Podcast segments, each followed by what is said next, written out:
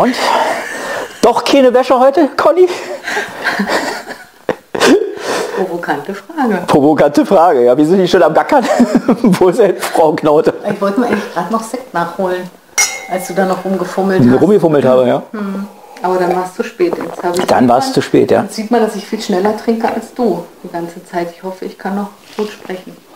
Ich hoffe, dass ihr das mit dem Audiodaten irgendwie wieder, also wir hatten beim letzten Mal höllische Probleme mit dem Audio. Und ich sehe keinen Grund, weshalb das jetzt wieder so sein sollte. Ich hoffe, es ist irgendjemand im Chat und sagt mir, ob, es ist, ob, ob wir ein Problem haben, weil er behauptet, wir hätten eins, aber ich könnte es nicht mal verifizieren. Bitte sagt was. Also, wollen, wir, wollen wir den Mann anrufen, dass er mal kontrolliert, ob der Stream Audio läuft? Das, Das hätte man ja gleich machen können. das hätte man ja gleich machen können. Ach, meine Güte. Wie unprofessionell von mir. Das ist ja gerade das Schöne. Aber die Wäsche läuft nicht. Die Wäsche läuft nicht. Die Wäsche läuft nicht und ich wasche gerne. Ich bin bekennende Gernwascherin. Gernwascherin. Ja. Kann ich mich nicht mal drüber aufregen. Also, Aber das war wirklich absurd irgendwie immer. Ne? Äh, na, ich habe hab das gelesen, was du geschrieben hast und habe gedacht, hm, fängt der schon wieder mit der Wäsche an. Irgendwann hast du mir das schon mal gesagt. ja. Aber ich kann mich gar nicht erinnern. Also ich glaube, die Waschmaschine hat öfter gerumpelt, wenn du gekommen bist und du hast dann so gemeint, oh, schon wieder Wäsche. Die war meistens am Telefon, echt. Echt? Dass du irgendwie sagst, ich ich wasche gerade, aber äh, erzähl mal. Aber die wäscht doch von selbst. Ja, weiß ich auch habe ich mir nicht. die Haare gewaschen. Oder du warst mit dem B- oder Entfüllen. Äh. Echt? Also Wäsche, also die Wäsche waschen ist ja eigentlich nicht mehr das Problem. Ja? Das ist ja das Zusammenlegen eher, das Aufhängen und das Zusammenlegen. Wäsche waschen ist ja ganz einfach eigentlich. das Aufhängen finde ich am nervigsten. Ja, Das Wegpacken geht noch, man kann man es ja stehen lassen. Solange keine, nichts nachwächst, ist das okay. Aber das ist, Wäsche ist wie der süße Brei und Wäsche muss richtig aufgehangen werden. Hast du recht, ja. ja, ja, ja. Können viele nicht. Ich glaube, ich mache das auch. Ich versuche das immer irgendwie so, so, äh, äh, so versetzt. Wenn ich Unterwäsche habe, ein Unterhemd, ein Schlüpfer, ein Unterhemd, ein Schlüpfer und dann in der nächsten Reihe dann versetzt. Warum? Um Platz zu sparen? Nee, damit es besser durchlüften kann. Ach so, Ja, daran habe ich noch gar nicht gedacht. ja. Das Die muss auf Bügel hängen. Schön auf Bügel, deine Hemden und so. Die Unterhemd? Könnte man auch. Was halt mit den ganzen, wisst ihr, wie viel Bügel Machen wir, ein, machen wir eine Sendung über das richtige Wäschewaschen. Nee, ich hab, also, mir, mir geht so durch den Kopf, dass du irgendwann mal, also bei, bei welcher Gelegenheit war, du hast mir gesagt, Lothar, mit dir kann man sich ja wirklich über alles unterhalten. das ist wahr. Und wollte, Müll, nee, nicht Mülleimer, äh, äh, ich hatte mir da gerade frischen äh, äh, Wassereimer geholt. Mhm. Doch, mit dir kann man sich wirklich über alles unterhalten. Ich nicht umsonst. Waren die Telefonate ziemlich lang. Ja, Nee, das ist wirklich so. Über Hausmittelchen, über Kindererziehung kann man sich Kinder, na, Kinder machen auch Spaß, oder? Ja. Die größte, die größte Herausforderung, würde ich sagen. Ja, Ja. aber auch die schönste. Also, Ja. ich, ich, fand, ich fand Kinder immer entspannt, ehrlich gesagt. Aber gut, ich habe sie auch nur einen halben Tag gehabt. wollte ich gerade sagen. Als Besucher, ah, nee, ich glaube, das ist echt schon so. Das ist die, also für mich kann ich ganz klar sagen, die allergrößte Herausforderung, sicherlich auch schön, aber einfach auch viel mit, mit, mit, mit Sorgen und Ängsten besetzt, glaube ich, mit Freude natürlich auch, aber mit viel Hoffnung. Du bist sehr leise, sagt er. Ich bin leise, ja, das ist so meine Art. Danke, Bernhard. Besser? Müssen wir Kann mal man mich jetzt gucken. besser verstehen? Müssen wir mal gucken. Vielleicht mache ich mich leiser und alles lauter oder irgendwie sowas. Das wäre ja auch noch eine du Idee. musst einfach lernen, etwas leiser zu sprechen. Ich werde jetzt erstmal hier vor die Kamera treten, jetzt mal überlegen. Ich bin A, okay. Lothar spricht einfach immer sehr laut, ja. Sehr dominant, der Gute. So. Jetzt sollte der Unterschied vielleicht schon mal behoben sein und jetzt versuche ich alles mal insgesamt noch ein bisschen anzuheben. In der Hoffnung, wo es da ist. Was hatte ich jetzt abgesenkt? Soweit. 6. Schließen. So, ich habe ein bisschen gefummelt, vielleicht wird es anders. Äh, Bernhard, danke vorhin übrigens, dass du angerufen hast, äh, aber die Zählung war nicht mein, bei mir falsch, sondern bei YouTube. Die haben irgendwie, die meinten 17 Uhr wären drei Stunden bis 21 Uhr. Also keine Ahnung, was die da machen. Die sind verrückt. Aber wir haben es ja geschafft. Falschmeldung. Falsch mehr. Fake News von YouTube, ja. ja. ja. Fächer verlegt. Du hast den Fächer verlegt. Ich hatte ihn dir auf den Stuhl gepackt, weil er mir hier im Wege lag. Ah, da ist er. Ich hole mal schnell mal. Ah, ich sehe ihn, ich sehe ihn, ja. ja, ja. ja. Also, Dame von Welt hat Fächer. Der Bohrmaschinen, lieber Wassereimer, Kindererziehung. Aber du warst ja eine Mutter, oder? Oder ja. bist. Ja, ja. Kann man so sagen. Das ist nicht, dass es nicht ohne Nerv war und Stress, aber du hast es genommen. Ja. Wie ein Mann. Was eine Beleidigung ist in dem Zusammenhang eigentlich fast. Nö, kann man jetzt, also ich glaube, wir haben das schon ganz gut zusammen gemacht, Uli und ich, aber ich habe, glaube ich, mehr, also ich habe mich da wahrscheinlich selbst mehr vergessen. Bin ich jetzt besser zu hören? ähm, habe mich dabei, glaube ich, mehr äh, vergessen, als jetzt irgendwie, als es zum Beispiel bei, bei Olli war oder so beim Kindesvater. Also, ähm, was fummelst du denn? Ich mache mich noch leiser. Also ich habe das irgendwie, meine Interessen da wahrscheinlich irgendwie unbewusst zurückgestellt.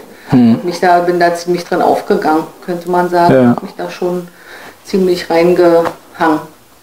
Und war ja auch noch ziemlich jung Hm. irgendwie. Und ja, das ist dann halt wahrscheinlich wirklich so, dass man dann hinterher, würde man es dann vielleicht ein bisschen anders machen oder würde man Hast ja eine zweite Chance gehabt. eben.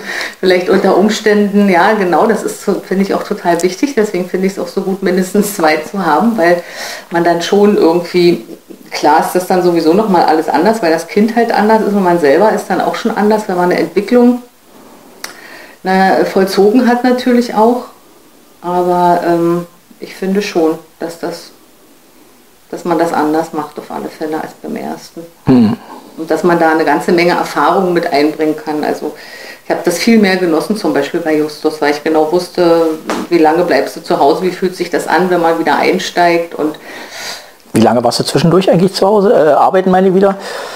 weiß ich gar nicht, ich war immer zwei Jahre zu Hause mit den Kindern. Und dann, ich bin glaube ich äh, 94 eingestiegen und habe 96 wieder aufgehört. Ja, zwei Jahre war ich dann eigentlich arbeiten so. Hm.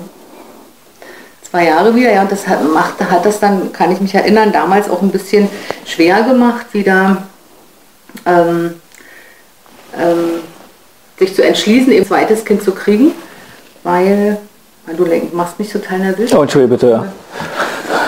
Ich muss mal noch im Ton, Ton gucken, irgendwie, ob Ja. da. Irgendwie, aber mehr können wir jetzt nicht machen. War dann irgendwie schwierig, den Absprung zu schaffen, wieder von der Arbeit. Also wenn man Ja. sich dann erstmal wieder so eingefutzelt hat und dann erstmal wieder arbeiten geht und dann eben zu sagen, oh, jetzt nochmal irgendwie, das war gar nicht so einfach. Aber ich bin froh, hat sich auch total gelohnt, die Ja. Erfahrung nochmal zu machen mit dem zweiten Kind. Also kann ich schon wirklich sagen, dass das gut war. Das sind ja auch nette Jungs. Ha? Das sind ja auch nette Jungs geworden. Ja, allerdings, total. Und du hast zwischendurch auch im OP gestanden schon, ne?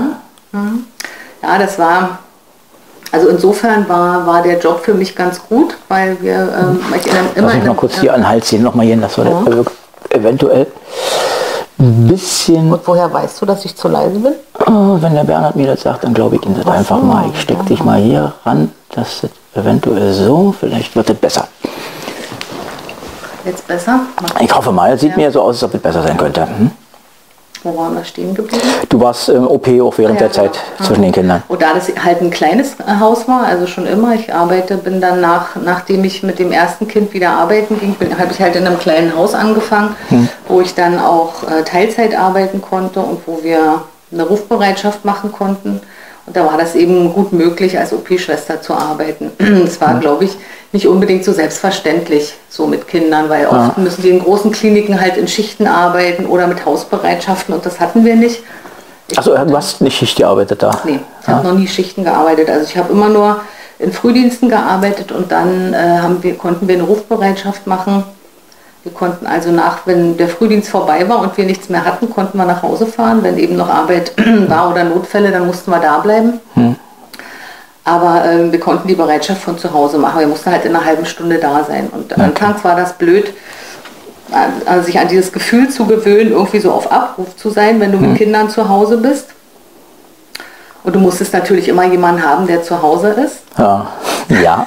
ein Mann, eine Frau ja. oder was auch immer da rumkraucht. Und da war ich total froh, immer jemanden zu haben. Also, ja. dass der, äh, ähm, mein Mann natürlich, also Olli natürlich da war und ähm, dann da sein konnte, aber der hat ja stellenweise auch ungünstig gearbeitet, hm. also für Kindererziehung ungünstig gearbeitet so dass ich dann eben auch total froh war, äh, eine Schwester zu mhm. haben mit einer Freundin, die dann ganz viel, also Elisabeth, die ganz viel äh, aufgepasst haben auf die Kinder oder der Bruder von Olli. Also das war wirklich eine. Mhm. Stimmt, ihr habt doch immer relativ irgendwie so ja. beieinander gewohnt. Das hat halt wohl nochmal geklappt. Ja, ne? wir, wir, sind immer, der eine ist immer in die Wohnung des anderen sozusagen, hat immer die Wohnung des anderen übernommen. Mhm. Bei meiner Schwester und mir. Ja, und da das war dann dadurch eben ganz gut möglich. Und ja, deswegen habe ich da auch immer total gerne gearbeitet. Also ich fühlte mich da gefordert hm. als in meinem Beruf eigentlich und trotzdem aber ganz gut aufgehoben, weil ich halt eher, glaube ich, so der Typ bin für, für ein kleines Team. Also hm. ich habe in einem kleinen, kleinen Team gelernt damals im OP, also schon als, als Schülerin bin ich damals in den OP gewechselt und habe da auch die Prüfung gemacht weil mich das da ziemlich beeindruckt hat in meinem Einsatz, den, den man als in der Ausbildung gemacht hat.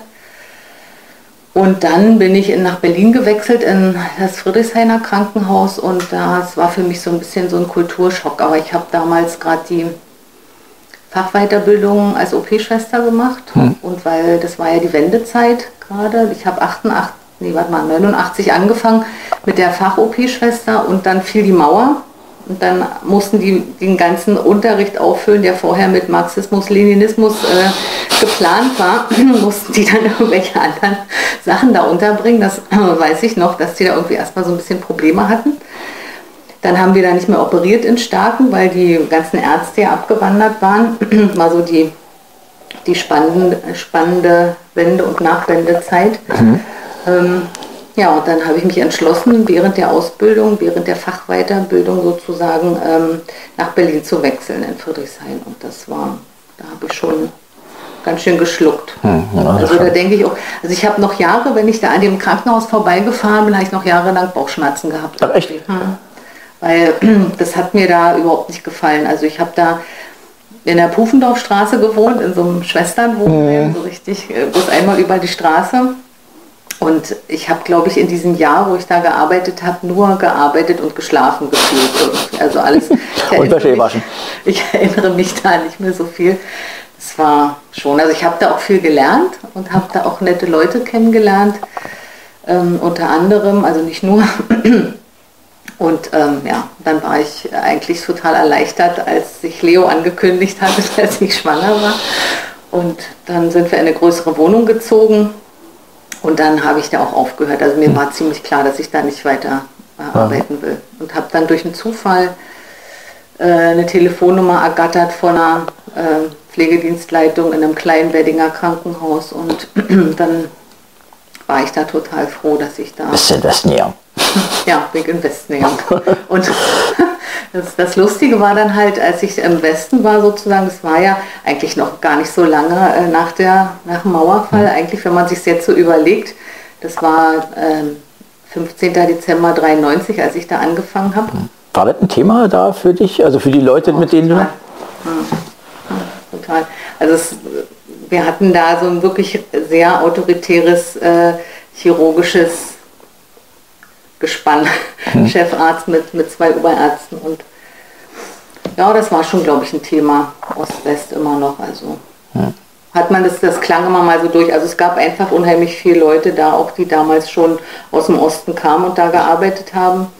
Und dann war das halt ein kleines Krankenhaus wirklich und war jetzt nicht so ein äh, modernes Teil und du hast da schon so das Gefühl gehabt, ach, wir können im Osten, wir konnten immer gut improvisieren. Also ich fühlte mich da dann irgendwie zu Hause, weil da musste man auch ziemlich viel improvisieren. Also das war von daher war es jetzt nicht die Umgewöhnung. Also ja. war jetzt nicht irgendwie so, dass man denkt, oh, jetzt fängt man hier im Westen an und hat da irgendwie Sorge, dass man da nicht klarkommen könnte oder so. Aber ein Thema war das schon noch. Ja. Also, hm.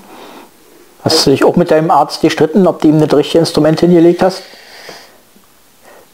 Ich komme jetzt bloß drauf, weil äh, äh, als ich im Katheterlabor lag, Ja. ich sage jetzt nicht welches, welches Krankenhaus, aber äh, bei dem ersten Mal haben sich tatsächlich die Schwester und der Arzt darüber gestritten, ob sie ihnen den richtigen Katheter auf, auf, äh, vor, vorgelegt hat. Und der meinte, ich, er bräuchte so eine Nummer sowieso. Und sie sagte, dann habe ich ihnen gesagt, sagt, nee, aber haben sie Ja. nicht. Und sie sagte, das ist aber das, wir haben keine anderen. Ich dachte, okay, so was habt ihr aber nicht. das kommt mir sehr bekannt. Ach so, doch tatsächlich, ja. ja, und er murmelte, am Ende murmelte er dann noch, wenn er- als sie ihm dann tatsächlich das Instrument hingelegt hatte, doch was, was er als richtig ansah, habe ich doch gewusst, gucken Sie mal hier und meinte das mal dem Assistenten da vorgeführt. Weshalb, Ja, das ist, äh, das ist eben wirklich ein Problem, glaube ich, ja, dass man, wenn man da als Patient mithört, dass das bestimmt, also ich wäre ein total kritischer Patient, also das wäre für mich, glaube ich, ganz furchtbar. Sicherlich, weil man auch eine Menge mitkriegt, jetzt nicht, weil ich weiß, dass man da, dass da jetzt irgendwie dass da nur Blödsinn gemacht wird, das natürlich nicht, aber äh, ich würde, ich würde, ich würde alle, also ich würde da glaube ich jede Stimmung auffangen, so als Patient. Hm, es wäre mir, also ich, ich würde es blöd finden, wenn die da zu viel rumalbern. Andererseits ist es auch schön, wenn die sich nett unterhalten. Aber es ist, also ich glaube, man muss da schon sehr sensibel sein, nach wie vor. Und ähm, es gibt halt viele Patienten, die eine Regionalanästhesie haben oder eine Lokalanästhesie und die dann wach sind. Und das finde ich schon total wichtig, dass man sich dessen wirklich bewusst ist. ja, ja gut. Sie, sie waren sehr, sehr, sehr, haben sehr unter der Stimme gesprochen oder sie haben sich nicht angeschrien oder so. Das war alles, das war, das war das Interessante daran irgendwie eigentlich, dass der Arzt unglaublich ruhig war, aber es war deutlich, dass er gepisst war. Ja, und es ist einfach auch ein ganz anderer Ton, glaube ich, der da, ähm, also es ist, naja, es ist halt so eine Atmosphäre, es ist halt ein Funktionsbereich und du arbeitest irgendwie ziemlich eng zusammen, aber da geht es eben halt auch um was und äh, je nachdem, da kommen eben auch so die, die Charaktere kommen da auch ziemlich durch, je nachdem, wie du dann eben und, und äh, unter welchem Druck du vielleicht auch stehst. Ja. Da werden dann eben auch mal die Anweisungen hin und her gepfeffert. Also ich glaube, wenn man das, ähm, ja, wenn man da so als Patient mithört, dann kann einen das vielleicht auch manchmal so ein bisschen befremden oder vielleicht äh, fängt man auch nicht immer so die Stimmung auf. Also es gibt Ja. ja, auch Leute, die, Ja. die das so, Verstehe. Die das brauchen oder die das irgendwie da, die, die das nicht böse meinen oder wo man aber erstmal so den Eindruck hat, irgendwie reden die miteinander oder so. Ja. Ja, ja, die waren, die waren höflich. Also, also wie gesagt, der war so ruhig, dass ich dachte, okay, der weiß, was er macht und das wird laufen. Ja. Und das ja auch. Ja. Aber die Schwestern wissen eigentlich in, in der Regel auch, was sie machen. Das ist schon wirklich. Ich hoffe das. Ich hoffe das.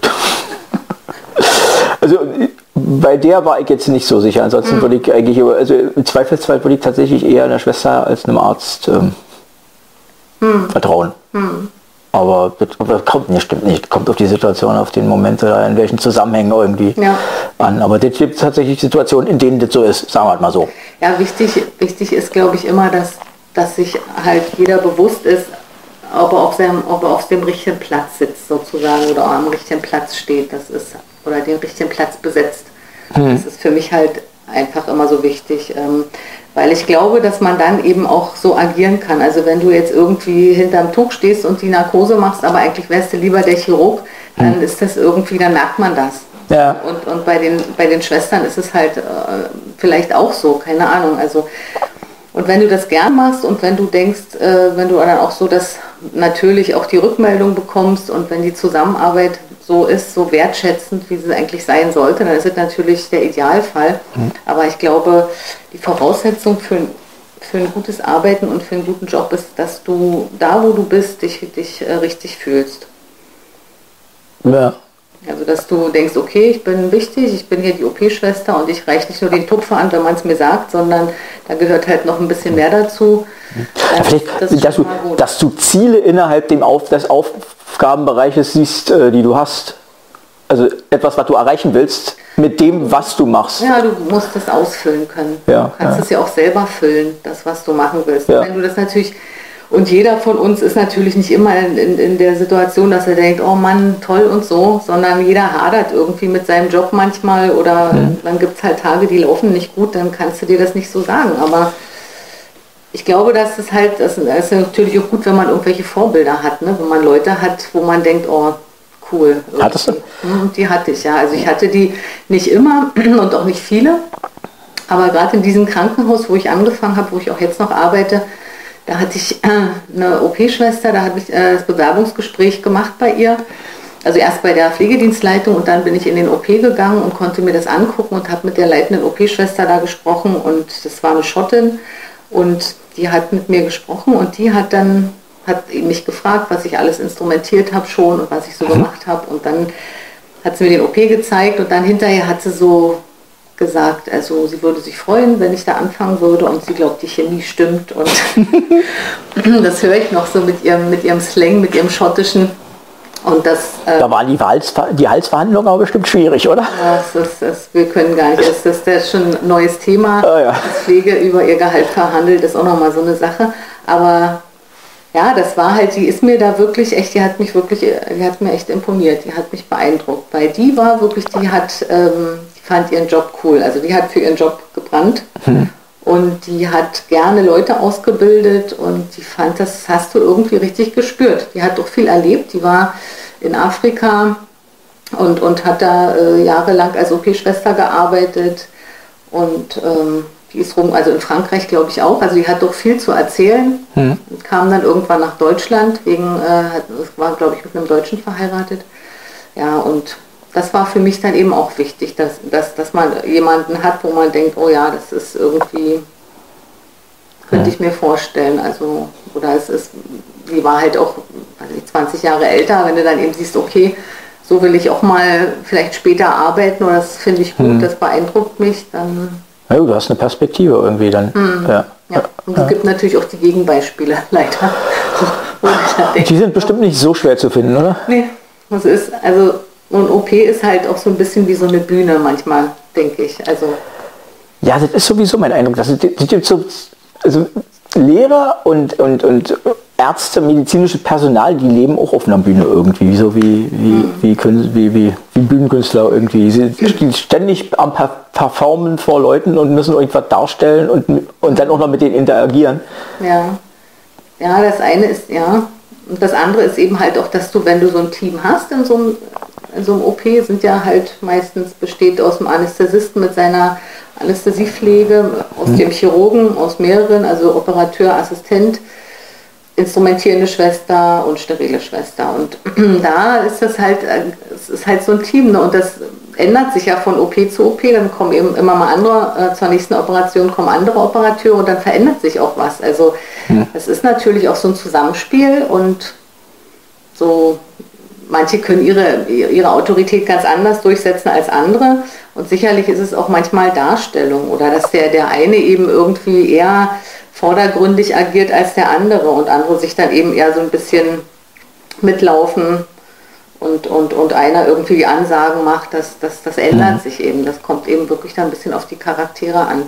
Wie, ja. Wie sich das ergibt. Und hat schon ein bisschen was mit einer Bühne manchmal zu tun. Also nicht, dass die da nur so tun, als ob. Nee, nee, so weit hat ja auch So nicht gemeint. Nee, Aber, und das ist, ja, du musst, ja, so. wenn, du, wenn, du, wenn, du, wenn du Leuten was sagst, was man ja machen muss da, wählst du halt einen Ton genau. aus irgendwie. Ja, und es gibt eben Leute, die, die, die setzen das so um und es gibt Leute, die setzen es anders um. Ja, ja. aber dass einer nur Schnips macht und du weißt, was kommen muss, so weit jetzt aber nicht. dass einer, aber das Aber wobei, also die Operationen sind ja eigentlich standardisiert, so fast. Eine, äh, also es gibt Operationen, die standardisiert sind, sagen wir es so rum. Sta- ja, ja, inzwischen ist es nicht mehr so, aber früher, also vor ein paar Jahren, hat das Wort Standard in mir Brechreiz. Ja, da gab es den Pflegestandard, ich kann mich erinnern. Ich kenne da Leute, die da auch Ja. lange drüber geredet haben. Aber es ist schon, aber es ist schon gut, dass es sowas gibt. Aber man, wenn man halt Standards hat, dann ist es eben, man muss eben an den, die Standards auch ständig wieder kontrollieren und man muss mal gucken, ob die noch stimmen. Und nichts ist schlimmer als irgendein Standard, nach dem sich keiner mehr richtet. Ja, also das ist dann Ja, weil dann macht jeder, was er will. Ja, dann nutzt, nutzt er dir eben halt auch nichts. Nee, aber das ist schon, schon so, dass, dass sicherlich die Abläufe ähnlich sind, aber äh, trotzdem ist es schon so, dass jede OP anders ist und man kann schon, ja, die Reihenfolgen sind eben ähnlich, da weiß man natürlich sowieso, was man zu tun hat und dann sind es eben auch stellenweise Handhaltungen bei Chirurgen, wo du eben weißt, was die haben wollen. Also ich hatte mal so einen Gefäßchirurgen, mit dem habe ich unheimlich gerne gearbeitet, Hat der Vasen repariert? Entschuldigung. nee. Und der hat wirklich dann, kann ich gar nicht mehr so richtig sagen, aber irgendwie, wenn er seine Hand so gehalten hat, dann wusste ich ja, ob wir jetzt die Pinzette haben und mhm. ist eben so, dann ist die da so reingerutscht. Oh. War irgendwie toll. Also es ist schön, wenn man, mhm. wenn man das so hinkriegt, dass da nicht so viel gesprochen wird. Das und wenn er das dann noch zu schätzen weiß, muss er? Macht Spaß. Ja. Weil ihr könnt mir vorstellen, also bei verschiedenen Sachen, wo ich das un unglaublich angenehm finde, wenn Leute so agieren können. Mhm. Wo total nervig ist, wenn Leute, äh, die nicht wissen, trotzdem versuchen so zu agieren. Mhm. Mhm. Was die komplette Katastrophe ist, oder? ja. Ja, ich, ich habe mich sowieso immer ganz viel aufgeregt über, also man kann sich schon über Leute aufregen. man muss, man arbeitet sehr eng zusammen und man, wie gesagt, prallen eben die Charaktere aufeinander. Und wenn du eben so, ich bin jetzt eben halt schon, glaube ich, habe schon meine Prioritäten und ich bin bestimmt auch in gewisser Weise konsequent und ich kann dann, glaube ich, auch manchmal so ein bisschen ärgerlich werden, aber eigentlich bin ich eher so der harmoniebedürftige, sanftmütige hm. oder ich versuche es zumindest erstmal äh, auf die freundliche Art irgendwie und ja. bin da nicht jetzt gleich so der der Besen mit den Haaren auf den Zähnen irgendwie, wenn er da, wenn da irgendwie der Assistent ankommt und der muss erstmal irgendwie hier, so, so bin ich jetzt nicht unbedingt. Ne? Und es gibt halt Leute, die die das eben auch nicht zu schätzen wissen. Viele denken halt, wenn du nett bist, bist du doof oder das eben auch irgendwie. Also die kommen aus Ecken, wo das so ist. Mhm. Wo man das so zeigen muss und machen muss und dann, sonst ist man nicht, mhm. sonst wird man ja. rausgeschoben. Mhm, na, es ist aber auch, auch, auch, stellenweise unter den, unter den Schwestern so gewesen, ja, dass ja? das schon, ja, ja, dass du schon eben immer so ein bisschen ich weiß nicht so richtig, woran es liegt. Es, es, bleibt mir manchmal so ein bisschen Rätsel. Es ist nach wie vor hm. Deswegen ist es wahrscheinlich auch so interessant, dass man äh, da wirklich, äh, dass die Charaktere da nochmal so richtig rauskommen und man sich einfach immer wieder neu lernen muss, zu arrangieren. Ja. miteinander umgehen muss, weil du bist da irgendwie als, als Schwestern jetzt, bist du zu zweit in diesem Saal den ganzen Tag und musst ja dann irgendwie gucken, dass du dann gut klarkommst. Ne? Und wenn die eine das aber eben immer so machen will und so, also du musst dich irgendwie arrangieren und da musst du sowieso Kompromisse schließen eigentlich. Ja. Und manche können es besser und manche eher nicht so. Und schon die Fälle, wo der das dazwischen gehen musste? Nee. nee. Fällt mir jetzt konkret nichts ein, aber es ist schon. okay, das klingt, als ob es doch hin und wieder an die Grenze kommt. Das ist schon sehr interessant. Ja, es ist einfach, ja, es ist einfach so. Das ist, äh, das ist halt immer wieder was Neues passiert. Also mhm. die Leute kommen dann eben an ihre Grenzen. Also auch so ja. Aber jetzt inzwischen bist du leitende OP-Schwester. Mhm. Und das wollte ich dich unbedingt auch fragen, was macht man um Himmels Willen als leitende mhm. OP-Schwester den ganzen Tag? Ja, das frage ich mich. das ich auch so sehr schön. Ja, ja naja, es kann man jetzt wahrscheinlich so pauschal nicht sagen. Also es ist bestimmt ein Unterschied, wenn ob du, weiß ich, zwölf 20, 40 OP-Seele leitest, keine Ahnung, wie viel Seele so ein riesengroßes Haus mhm. hat. Oder ob du vier OP-Seele wie bei uns leitest, dann bist du eigentlich noch relativ dicht am, am Geschehen dran. Mhm. Aber nun bin ich jetzt, also ich bin jetzt eigentlich eher selten. Also am Tisch bin ich eher selten, was ich eben sehr schade finde. Mhm. Gibt es eine Stundenanzahl, die du da machen musst, damit du wieder ein OP darfst, überhaupt im OP darfst? Oder so wie ein Flieger oder so? Nee. nee. Also, Bei Ärzten ist es so, ne? wenn, die, wenn, die, wenn die operieren, die müssen eine bestimmte äh, Zahl von OPs machen, ja. damit die die OPs weitermachen dürfen. Ne? Das, das ist so, ja. Das ja. ist, glaube ich, auch ganz vernünftig. Ja. Also ich würde, es wäre für mich, wäre es halt wirklich immer ein äh, Kriterium, wenn ich mich irgendwo operieren lassen würde, dann mhm. würde ich gerne... Wie oft jemand, haben Sie schon? Ja, dass mich jemand operiert, der das oft macht und das muss auch nicht der Chef sein. Also mhm. ähm, das ist auf alle Fälle so. nee, bei, das gibt es bei Ärzten jetzt, aber... Ähm, also das ist die Klinik, die halt sagt, wir machen jetzt hier, was ich, Hüftprothesen und dann, wenn, wenn wir jetzt hier Hüftprothesen operieren, dann müssen wir so und so viel im Jahr operieren. Ja. Ja, so, so, so, ähm, so, macht man das dann. Und wir Schwestern, wir haben halt so ähm, Vorgaben, also das nennt sich, also wir haben so Listen mit Fachkompetenzen für die verschiedenen Fachrichtungen, die wir bearbeiten und die müssen wir dann eben möglichst erfüllen. Also da, die sind ganz genau aufgelistet und die müssen dann eben regelmäßig kontrolliert werden. Aber man guckt natürlich selber, wenn man im Bereitschaftsdienst ist, dann willst du natürlich um, ähm, sowieso, dass du da irgendwie klarkommst. Ja, der Patient möchte das auch. Sich schon ganz gut. Und deswegen ja, bist du natürlich, und wir haben ja nur drei Fachrichtungen, also du hm. decken die auch alle ab und äh, das ist dann halt so, dass ich die Leute dann immer so einteile, dass sie regelmäßig in jeder Fachrichtung zum Beispiel sind. Okay. Zum Beispiel eine Aufgabe von mir. Und das machen die auch mit Freude oder sagen sie, ich wollte ja, wollte, ne, Naja, ich habe äh, hab das tatsächlich wirklich von meiner, von meiner äh, Chefin, von meiner damaligen übernommen die hat uns immer aussuchen lassen. Also das war tatsächlich so. Ich habe es mir nie vorher begegnet, dass äh, die Leute sich das wünschen können. Oft ist das so, dass dann die, also in Friedrichshain war es so, dann marschierte die leitende OP-Schwester rein, dann setzte sie sich hin. Manchmal kam es auch ein bisschen später und alle standen schon und dann hat sie erstmal hier, hat sie das OP-Programm genommen und dann hat sie alle hingeschrieben, wer wohin geht. Das war richtig wie so ein Schauspiel so. Mhm. Und äh, ganz oft ist es in OPs so, dass dann einfach am Nachmittag äh, oder am, also am Nachmittag vor dem nächsten Tag sozusagen die Einteilung schon gemacht wird. Und bei uns war es eben so, dass wir uns morgens zusammengefunden haben. Also jetzt machen wir das auch noch zu einer Frühbesprechung, zehn Minuten bloß, bloß um die neuesten Sachen zu besprechen. Hat sich irgendwas verändert? Ist irgendwas, gibt es irgendeinen Ausfall von irgendeinem Gerät oder äh, hat sich, äh, mhm. gibt es irgendwas Neues, was man besprechen muss? Ähm, und dann hat meine Chefin die Einteilung gemacht oder beziehungsweise hat uns aussuchen lassen. Und so habe ich das übernommen. Das fand ich eigentlich ganz schön. Und ich dachte, okay, so muss jeder eigentlich gucken, dass er regelmäßig in jeden Saal geht. Und wenn er dann eben länger nicht war, dann versucht man ihn dann mal wieder äh, zu Super, motivieren. Und ja, inzwischen bin ich dann jetzt dazu übergegangen, dann wirklich einzuteilen. Das hätte ich gar nicht gedacht, dass ich das dass ich das so mache, aber ich mache das jetzt, weil das äh, irgendwie für uns alle einfacher ist. Mhm.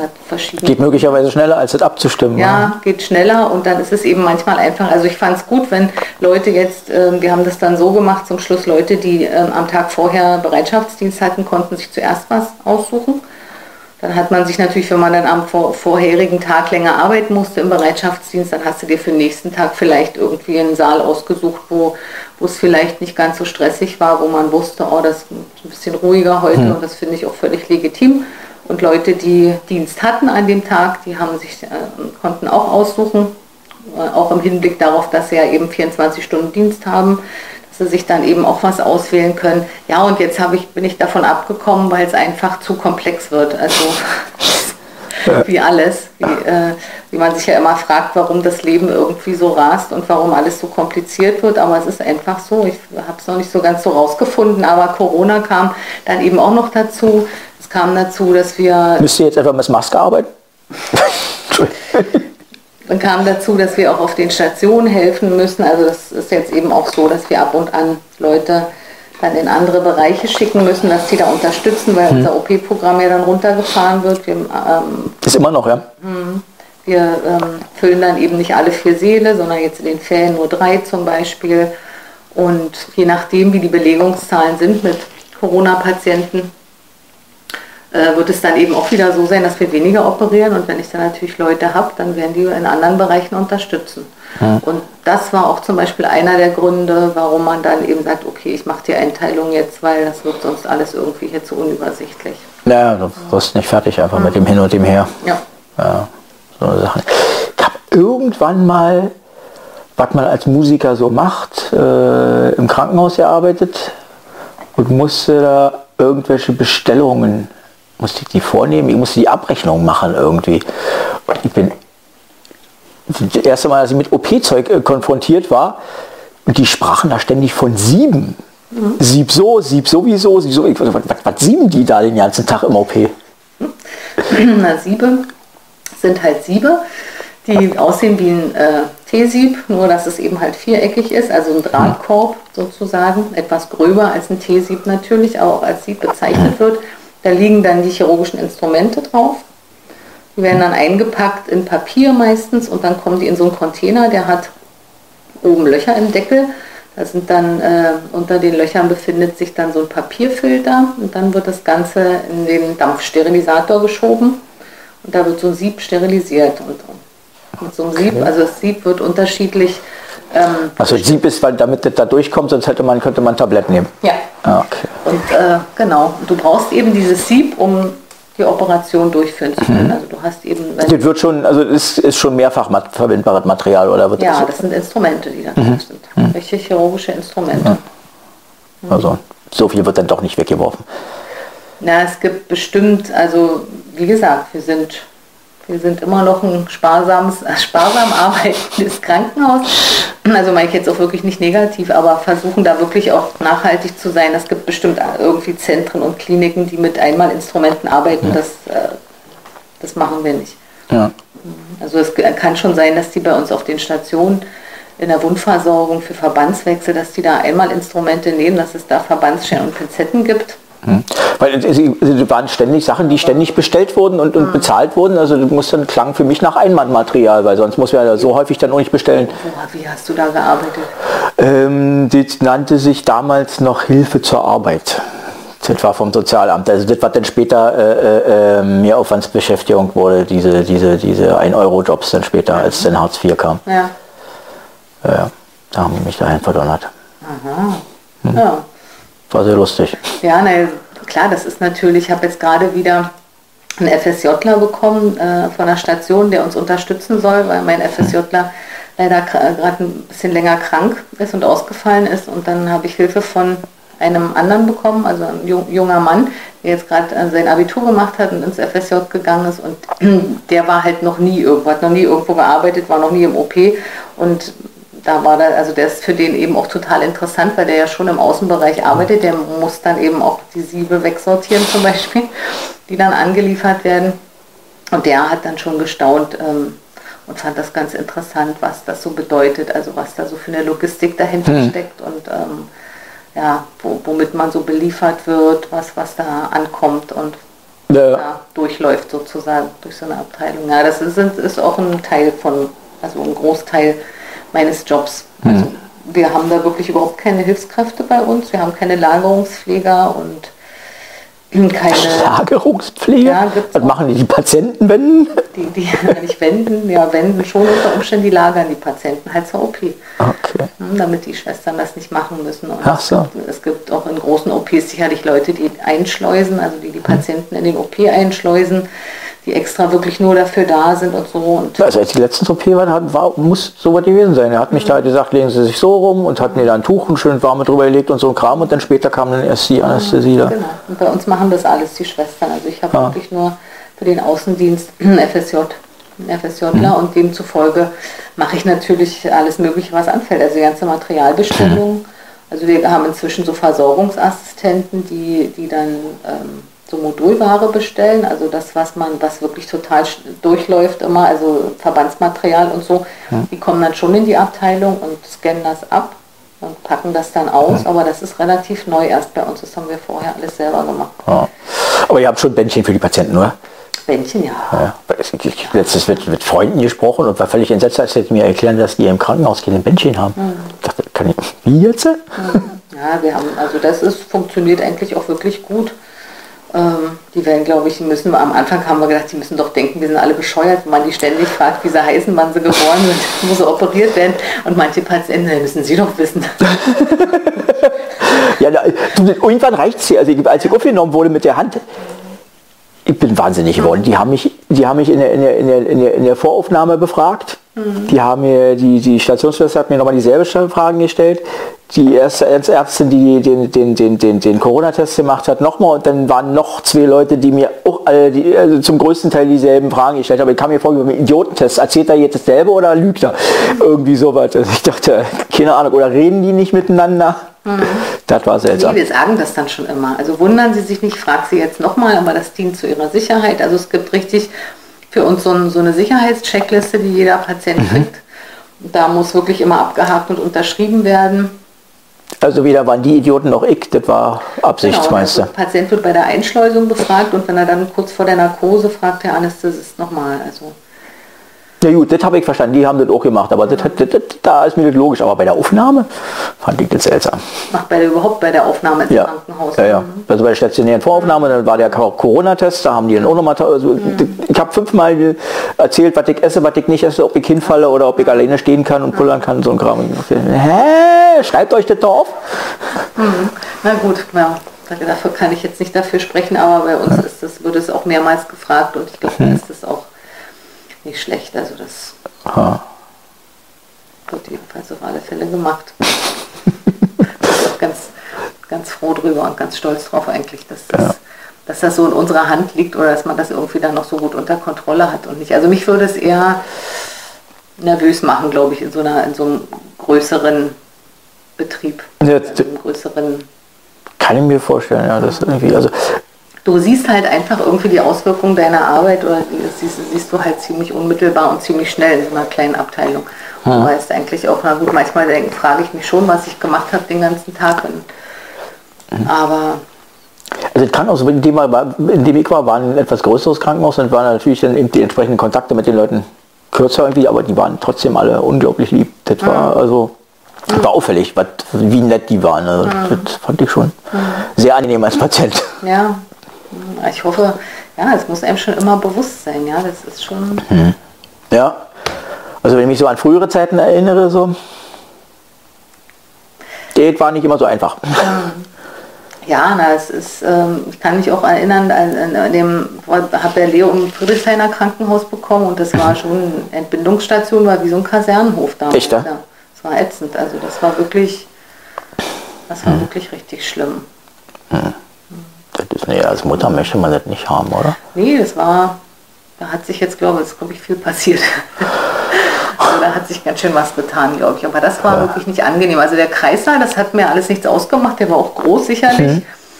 Aber ähm, jetzt irgendwie eine Wohnzimmeratmosphäre bei der Geburt war mir jetzt nicht so wichtig, weil ich bin ja OP-Frieden. so, war wie zu Hause. Muss jetzt nicht so gemütlich sein und so. Die Hebamme war nett, das war für mich wichtig, die war gut mhm. und ist da total auf mich eingegangen. Aber dann die Station, das war einfach irgendwie riesengroß und dann mhm. musste, musste man eben um vier aufstehen und musste die Kinder stillen und, und musste aber im Sitzen auf dem Stuhl stillen und durfte die Kinder nicht mit ins Bett nehmen und so. Das hat sich ja alles total verändert. Ja. Das war schon. Also es wird bestimmt Kliniken 1992 gegeben haben, wo man die Kinder auch schon im Bett stillen konnte, mhm. aber im Friedrichshainer Krankenhaus jedenfalls nicht. Da standen die Uhren noch still. Ja, das war schon, war schon sehr gewöhnungsbedürftig, ja. Nee, mir ist das total wichtig. Ein guter Ton irgendwie mhm. zu haben zwischen den Kollegen ist mir echt wichtig. Also da sind wir aber, glaube ich, alle irgendwie so. Es ist auch was, was, was wir uns so ein bisschen auf die Fahne schreiben oder worauf wir irgendwie alle so ein bisschen, naja, stolz hört sich immer so blöd an, aber worüber wir froh sind, dass, dass mhm. wir halt wirklich einigermaßen gut zusammenhalten und funktionieren. Also man kann auch stolz drauf sein, weil mhm. das ist ja das muss man ja auch bewältigen. Also muss, mhm. müssen ja Sachen trotzdem gesagt werden. Ja, und naja, und oder wenn man dann eben halt so diese ganzen komischen Zeiten so übersteht wie jetzt eben, dann, mhm. dann also habe ich schon öfter gehört, ach, das schaffen wir jetzt auch noch irgendwie zusammen. Also wenn dann ja, so schön. die Kollegen irgendwie so sagen, ach komm, das kriegen wir auch noch hin, dann finde ich das schon ziemlich gut, ja. Also mhm. ich bin da total froh drüber. Also das muss ich echt sagen. Ist viel Thema jetzt die Situation, mhm. ohne jetzt auf die Details eingehen zu wollen, aber ja. ist schon was, wo ja, ihr darüber redet. Nach, also auch unter, auch unter medizinischem Personal, also ist das allgemein eine totale Orientierungslosigkeit, Verunsicherung, Ärgerlichkeit, mhm. also die ärgern sich natürlich auch, sind ja auch alle Eltern und Mütter und Väter und dann mhm. kommt ja auch die ganze Betreuungsarie dazu. Ja, also ich habe heute mit. Von daher sind wir ja da voll, voll betroffen ja. und müssen aber auf der anderen Seite, also ist eh schon alles, der, der Zustand ist so schon ziemlich unsicher, die wissen nicht, wie es mit ihren Kindern weitergeht, ne, ob die beschult werden oder nicht, ob, ob die eine Betreuung kriegen. Ähm, und dann haben die eben auf der Arbeit natürlich auch diese ganzen unsicheren Situationen, dass sie dann eben auch stellenweise nicht wissen, hm, müssen sie jetzt äh, doch äh, wieder aushelfen gehen auf, auf äh, in einem anderen Bereich oder so. Das ist ja, macht ja im Prinzip auch jeder und es ist ja auch ja. jedem klar irgendwo, dass man das macht, aber es ist eben trotzdem schon alles irgendwie manchmal ein bisschen schwierig auszuhalten, glaube ich, auch so, wenn sich das über so eine lange Zeit. Ja, auch wie du sagst, die Unsicherheit. Das ist also, also Unsicherheit ist jetzt, also die, die, die, äh, ja, die perspektivische Unsicherheit ist eigentlich ja nicht klar, was morgen passiert. Mhm. So irgendwie, du kannst, du kannst also selbst was in der beschränkt, also kannst du kannst dich nicht auf die Beschränktheit, die da ist, verlassen, kannst nicht sagen, okay, das geht nicht, das geht, dann machen wir das. Mhm. Das kann sein, dass das morgen nicht geht und was anderes geht. Das ist also mhm. Und das ist nicht immer klar, dass es irgendwie einen Grund dafür gibt. Das ist das Ärgerlichste dabei, aber gut. Ja, und dann, das wird natürlich auch immer bewertet, weißt du, jeder bewertet natürlich irgendwelche Entscheidungen, bewertet sie auch offen und mhm. macht natürlich auch irgendwie eine, eine bestimmte Stimmung oder mhm. versetzt äh, Leute in eine Stimmung und mhm. Aber ihr redet offen darüber, ja? Also auch wenn euch jetzt sagt, ja, die Entscheidung finde ich jetzt aber Mist oder so. Ja, deshalb, ja, ja. Da wird schon offen drüber gesprochen und naja klar, also jetzt so über politische Entscheidungen wird natürlich offen gesprochen, wird aber natürlich auch über Entscheidungen in der Klinik offen gesprochen, hm. die getroffen werden. Und ja, inwieweit die Kollegen jetzt offen zu mir sind, wenn ich sie jetzt irgendwie das, ähm, ob die das jetzt irgendwie mit, das kann ich jetzt natürlich nicht sagen. Also so ganz offen, ob die jetzt mit meinen Entscheidungen immer so ganz ja. konform sind oder ob sie sich jetzt wünschen, dass ich dann irgendwie anders entscheiden würde oder anders wäre, mhm. kann ich jetzt eben halt nicht so beurteilen. Aber sonst ist der Umgang schon relativ mhm. offen. Aber, aber ist möglicherweise auch gut, dass das nicht so ist, dass dass, dass sie jede äh, Idee von Kritik, die sie an deiner Entscheidung haben, an dich rantragen. Ja, sondern, da, sondern dass, dass, dass, dass sie selbst für sich bewerten, wann es für sie einen, Punkt gibt, wo sie da quasi einen Widerstand überwinden. Ja. Das ist eigentlich sinnig, oder?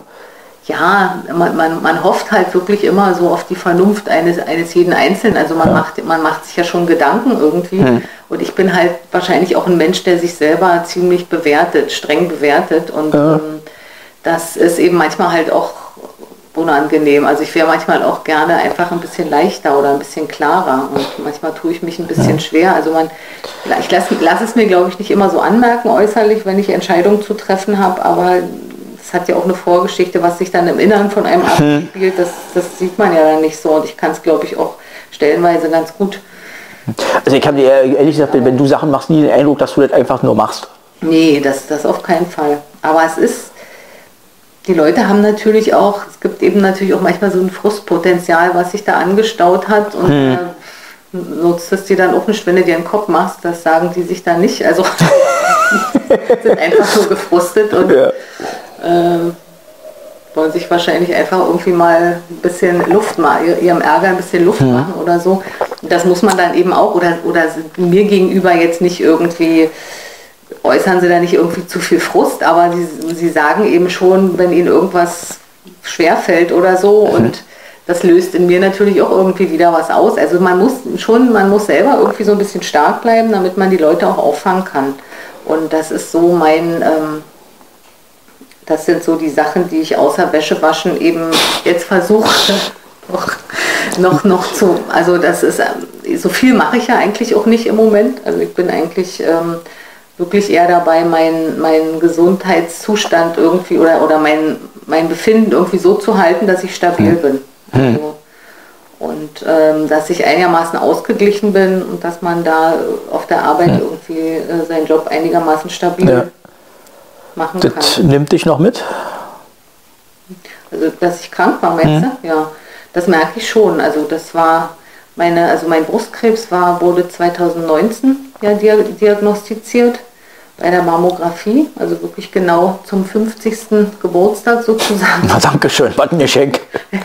Schon auf, die, auf den Mammographietermin sozusagen gewartet, weil ich wusste, komischerweise, als hätte, ich irgendwie, als hätte ich irgendwie eine Vorahnung, dann komisch, ich hatte hm. keine Vorahnung, aber ich habe irgendwie mich gewundert, bin doch jetzt 50, warum kommt denn diese Einladung zur Mammographie nicht so nach? Achso, du fühltest dich quasi vernachlässigt, in der, in die, also die Sorge des Staates war nicht ausreichend. Ja. Und ja, den habe ich dann auch wirklich ja, wahrgenommen und ja, dann, dann ja, es war jedenfalls auch alles eine, eine etwas undurchsichtige Geschichte.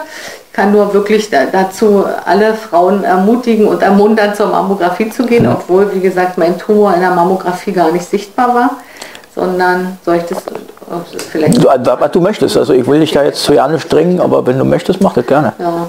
Und in der Mammographie sah man den Tumor nicht, man sah, sah eine Auffälligkeit, weswegen ich auch noch ein zweites Mal hin musste und Olli dann schon das Herz in die Hose sank natürlich, weil er, das, weil er ja auch schon irgendwie so eine, so eine Tumorerkrankung hinter sich hatte. Naja, jedenfalls habe ich das aber irgendwie erstmal noch so ein bisschen abgetan. Und dann hat man eben nochmal eine Röntgenaufnahme gemacht. Und der, dieser, dieser Herd ließ sich aber irgendwie nicht wegdrücken Und dann haben sie einen Ultraschall gemacht und dann wurde eben was anderes gesehen auf der, im anderen Quadranten. Also hm. war das im Prinzip eine doppelte Rettung für mich, diese, diese Mammographie, weil ähm, sonst hätte man den wahrscheinlich äh, ja, nicht gefunden. Ne? Also das war schon irgendwie, hm. irgendwie Glück im Unglück, dass man den dann irgendwie durch diesen Ultraschall dann äh, gesehen hat. Aber relativ klein und mit ganz guter Prognose. Aber äh, ja, und, und wahrscheinlich deswegen denkt man irgendwie, also e, erst hat es ewig gedauert, bis es in meinem Kopf angekommen ist, dass ich irgendwie Brustkrebs habe. Das konnte ich ganz lange gar nicht so richtig, mhm. weiß nicht, ob ich es äh, jetzt begriffen habe. Manchmal denke ich, ich habe es immer noch nicht so ganz kapiert. Also es ist schon irgendwie komisch, gerade wenn du das nicht tastest und wenn du das nicht, nicht so nicht mitgekriegt war, bist mhm. unheimlich müde immer. Mhm. Ähm, muss ich sagen, irgendwie das ist mir, war mir Bringt man damit in Zusammenhang, ja? Könnte sein, also ja. muss nicht sein. Also bin ja eigentlich immer müde. Ach so. Aber, naja, ich könnte mir jetzt so im Nachhinein könnte ich mir schon irgendwie sagen, dass das ist mir aufgefallen, dass ich schon irgendwie so, so eine Art von ziemlich erschöpft irgendwie war. Und ähm, ja, dann, dann geht, geht man eben in diese ganze Maschinerie und man muss eben plötzlich ganz viele Entscheidungen treffen, die man ja als Patient treffen kann, wo man sich dann aber wirklich manchmal ein bisschen hilflos fühlt, weil es geht ja schon los, wo lässt du dich operieren. Ne? Also für also mich genauso so, so schwer zu entscheiden, glaube ich, wie, wie, wie für einen Laien. Also es hat, ist anders hm. schwierig für mich. Hm. Und äh, ja, das Gute ist halt, dass es bei uns in der Stadt eben, wir sind da wirklich gut versorgt, äh, unheimlich viele Brustzentren gibt und man da hm. eigentlich, denke ich mal, überall gut aufgehoben ist. Und ich mich dann entschlossen habe, für eine Klinik und ja, dann ist man halt wirklich in so einer Taktung drinne und das ist eigentlich auch, also da fühlte ich mich eigentlich immer ganz gut aufgehoben. Mhm. Muss ich sagen, dann hat man eben so sein, die Begegnung, die man dann so hat im Gesundheitswesen, wenn man selber Patient ist, ja. äh, will man also will man vielleicht nicht unbedingt nochmal machen, aber ähm, und, und, und äh, könnte man darauf verzichten, auf so eine Erkrankung natürlich, aber eben einfach Patient zu sein, ist wahrscheinlich dann. Also das klingt jetzt für mich, als wenn, als, als, als wenn du sagen würdest, wenn jetzt noch mal was passieren würde, würdest du dich mh, mm, mit weniger Aufregung drin begeben. Weil du das Gefühl hast, das funktioniert, was da irgendwie abläuft. Nee, das doch nicht. Nee. Ja, okay. Nee, nee, ich glaube, das kann man nicht. Ja. Also glaube ich nicht. Also ja. ich wie, wie, hast du denn, wie hast du die, die, die ganze Beratungs, die Beraterei drumherum empfunden? Weil also ich kann mich erinnern, dass also was sie genau machen werden, irgendwie bei den OPs, haben sie mir erklärt, das war zu verstehen, das war aber, aber was, teilweise für mich irgendwie irgendwann klar war, war, war, wie das hinterher abläuft. Was da irgendwie, weil die haben ja die Hand operiert, irgendwie, was ist denn, wann kommt, wann, wann, wann passiert was, wenn ich rauskomme, kann ich ja dieses und jenes nicht und dann muss das und das und dieses. Das, war, das, das, das, waren so Sachen, die haben sich eigentlich erst nur nach mehreren Nachfragen relativ kurzfristig vorher erklärt. ich dachte, das sind aber, das sind aber Standardvorgänge, die kann man doch eigentlich vorneweg irgendwie mitteilen. So. Also das sind auch verständliche Fragen, denke ich, ob einer fragt, was, kann ich machen tatsächlich, nachdem ich jetzt entlassen werde. Hm. Kann ich mich noch am Kopf kratzen oder hm. muss ich, geht das drei Tage lang nicht oder irgendwie so, ne? Ja, ich glaube, man muss, ähm, ja, ich glaube, das ist nach wie vor schwierig. Ich glaube, ja. das ist ein Problem, wie mit den Leuten gesprochen wird und ähm, hm. was eben wahrscheinlich auch jeder braucht, ist ja wahrscheinlich auch total unterschiedlich. Ist jetzt die Frage, ist, ist das eine Frage des Vorstellungsvermögens oder ist das einfach, dass die Informationen möglicherweise nicht von den Patienten zu den denen fließt, die diese Vorbereitungen machen? Nee, ich glaube, ja, sowohl als auch. Also könnte hm. ich mir schon auch vorstellen, dass es manchmal das Zusammenspiel ist. Hm. Oder wie war die Frage jetzt? Ja, na, ob, das, ob, ob, das, ob die Leute, die die Aufklärung machen, die Ärzte, Schwestern oder sonst was, sich möglicherweise die gar nicht vorstellen können, was da abläuft und, die, und, und, und, und den Fragen, die sie kriegen, nicht entnehmen können oder nicht, daraus nichts machen können, um, da, um, um, um diese Informationen sozusagen zusammenzusetzen. Also wenn, wenn, wenn, wenn ich irgendwas vorbereiten muss für Leute ja. und die mich fragen, na was ist denn nun damit, würde ich das ganz automatisch denken, okay, das ist was, was Leute wissen wollen, die das machen sollen, das nehme ich jetzt mit drin und mhm spiegelt sozusagen beim demnächst, der nächste kriegt jetzt serviert, ja. wenn ich das wesentlich finde. Ja. Ob die, die das nicht wahrnehmen, diese Fragen, weil die mit ihren Abläufen beschäftigt sind oder weshalb auch immer, oder ob man als Patient möglicherweise vielleicht dann doch sagen sollte, ah, ich sammle das jetzt mal, was, nicht, was mir gefehlt habe und das gibt ja immer irgendwie so Einwurfkästen und so weiter, aber keine Ahnung, ob das überhaupt wird so weit beachtet in irgendeiner Form? Eigentlich schon, aber ob es dann irgendwie da ankommt, wo es hingehört, mhm. ist, glaube ich, manchmal also könnte sein, dass hier der, der, der Krankenhausfahrer seelsorgerisch noch was nachträgt, aber nicht wirklich in die Fachabteilung kommt.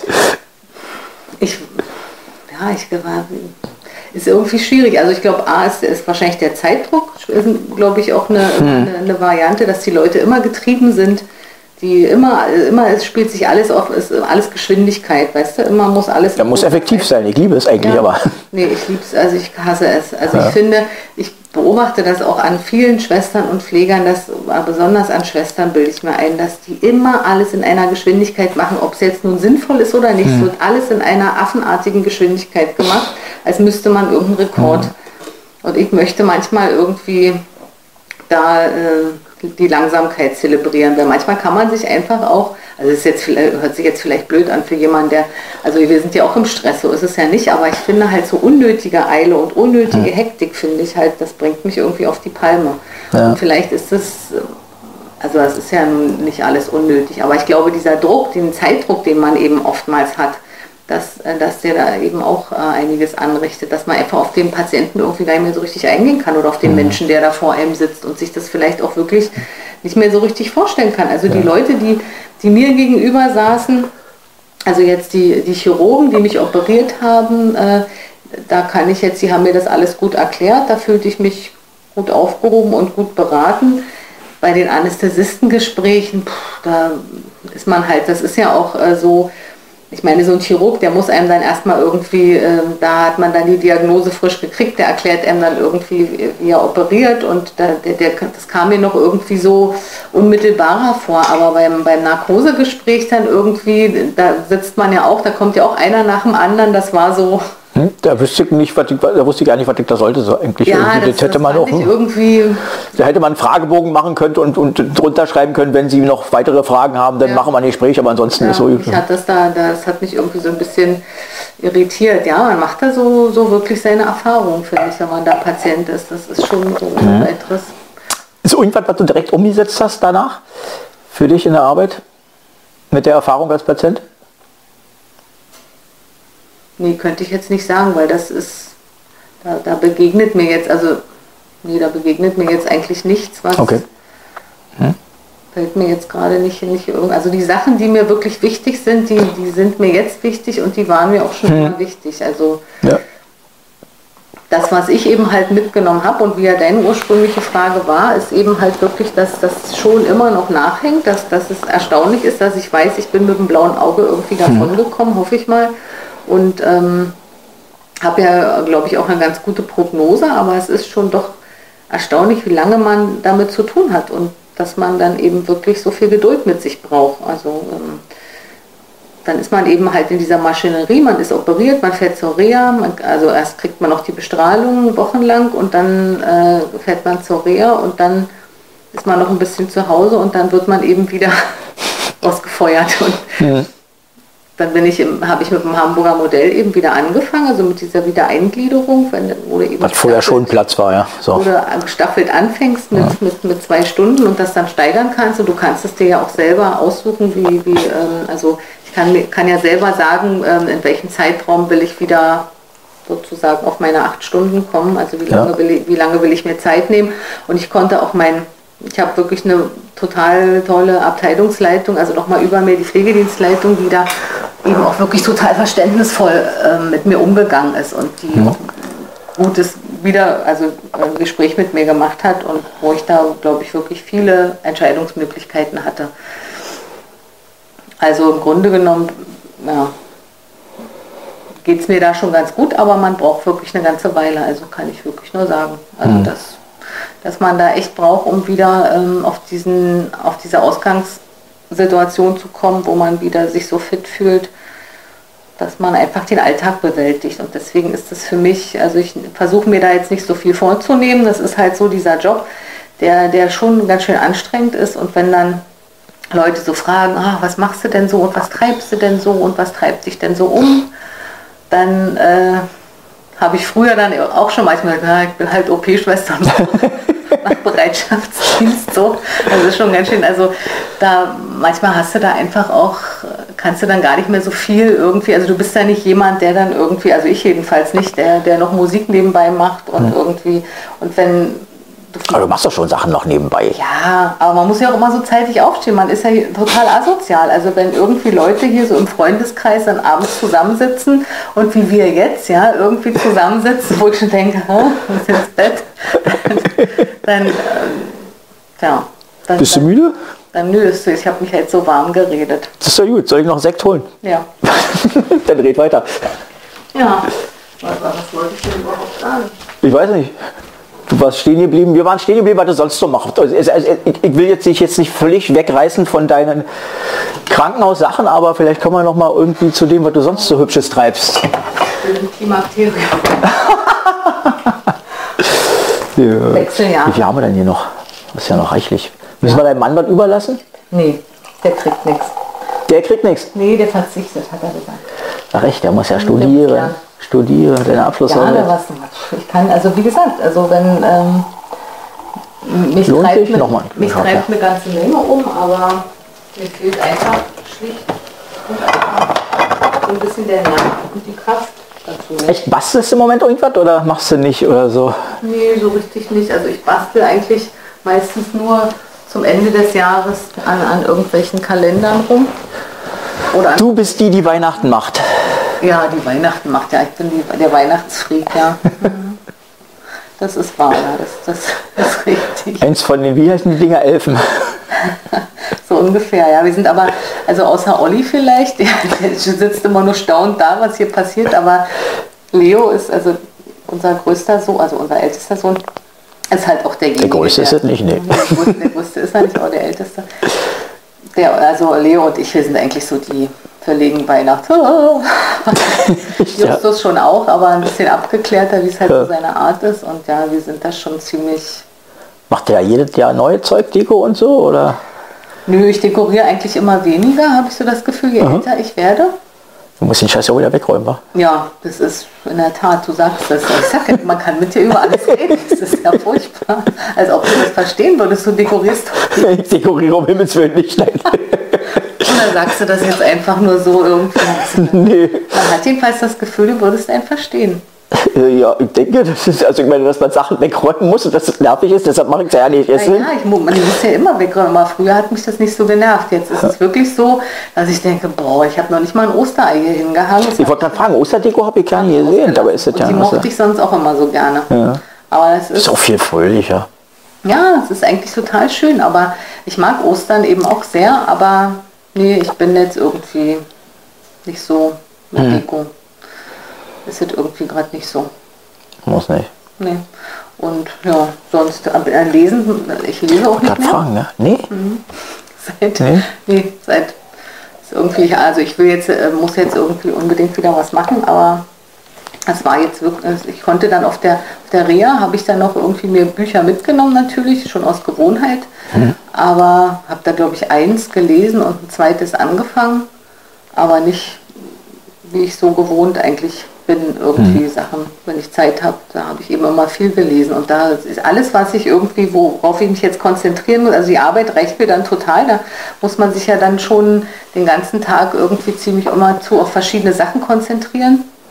Und ähm, dann hier zu Hause fällt mir das schwer, also dann wirklich sich dann in Ruhe hinzusetzen, kriege ich jetzt irgendwie nicht so hm, guckst du Fernsehen stattdessen oder guckst du aus dem Fenster?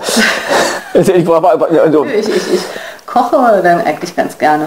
Ah. Mhm. Also wenn ich dann also ich, muss man aber denn doch essen. Und, muss man denn doch essen. Ja, also ich esse gerne. Also ja, ja, aber, Leidenschaft. so. Aber leider, ja, ja, leider muss man sich da so ein bisschen mit den Mengen äh, mhm. natürlich jetzt auch reduzieren. Mit zunehmendem Alter, verstehst du wahrscheinlich auch. Zunehmendem Alter? Hm, ja, ja, ich weiß. Aber das macht mir totalen Spaß. Also Backen nicht, das habe ich früher gerne gemacht, ma- macht mir auch keinen Spaß mehr. Nee? Nee, kann man sich zu wenig entfalten. Da muss man immer so die, die Anleitung. muss- ja, ja, das okay. erfordert auch sehr viel, also man muss da doch akkurat sein und, die, und geduldig. Und das Geduldig nervt mich ich auch glaube, dabei. ich werde im Alter ungeduldiger. Ja? Hab ich so das Gefühl. Hm, Olli Beck, backt so gut inzwischen Hm. und irgendwie viel besser und mit einer äh, Ruhe und macht er da, Aha. also das hätte ich auch nie gedacht, obwohl er ja wirklich, man denkt immer so der Unruhige von uns beiden, Ja. aber ist nicht so, weil ich wirke immer so ruhig, aber bin innerlich manchmal, glaube ich, doch eher so der, Unter Dampf, ja. ja, der totale Unruhegeist irgendwie, verstehe das auch nicht, aber ja. Das mache ich noch und ansonsten versuche ich mich irgendwie so ein bisschen körperlich zu betätigen halt. Nee, Sport. So ein bisschen. Sport ist Mord. Na, ich gehe zur Physio und die machen aber eben mehr oder weniger Sport da mit mir. Und ähm, ansonsten fahre ich jetzt ganz viel Fahrrad. Oh, das ist auch schön, ja. Also gestern, gestern und vorgestern nicht, aber ansonsten bin ich jetzt eigentlich die ganze Zeit, auch seit, seit ich wieder eingestiegen bin im Job, wann war das? Letztes Jahr, ne? 20 Jahre, im März 20 genau, habe ich wieder angefangen.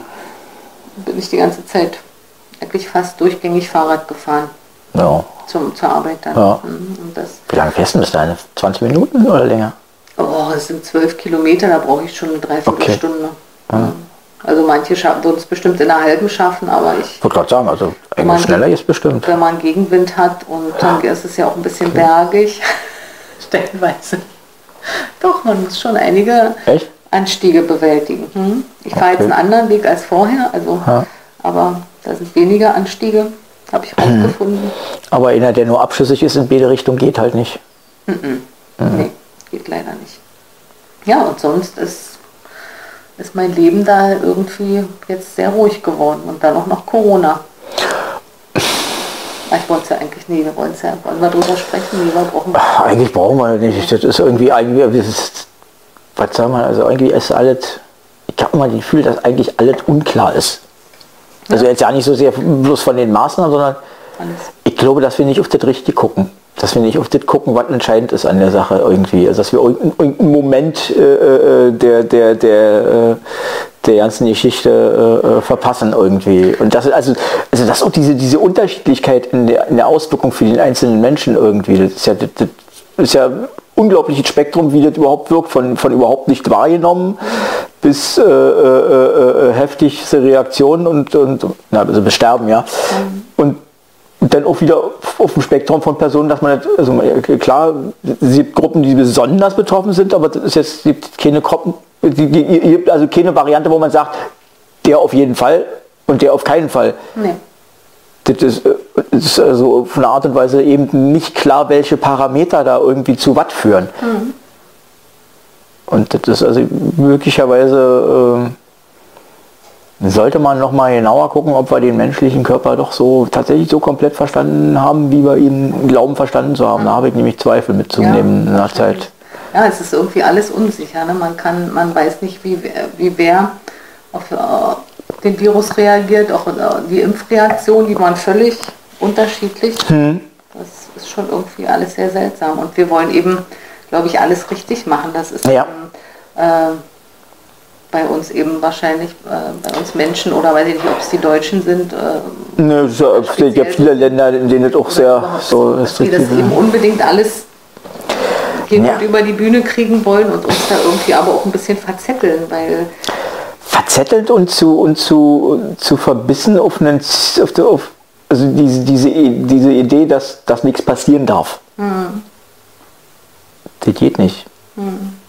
Das ist also so haben wir noch nie erlebt. Das ist nur, dass wir diese, diese Ergebnisse von verschiedenen, also das ist ja alle, fast alles, was man macht, ist eine Risikoabwägung in irgendeiner Form. In, äh, das ist jetzt möglicherweise eine, in der deutlicher ist einfach. Wir nehmen das vielfach nicht mehr wahr, dass wir uns einem Risiko aussetzen, wenn wir uns in ein Auto setzen. Das Risiko, selbst getötet zu werden, das Risiko zu töten, wenn wir am Steuer sitzen. Äh, was alles passieren kann, ist, wenn man über die Straße geht, wenn man durch den Dschungel fährt oder so. Also, das ist alles immer da. Wir haben das irgendwie an den Rand gedrängt und haben es äh, versteckt und verbaut und das ist nur für bestimmte Gruppen sichtbar, was eigentlich alles so passiert im Leben.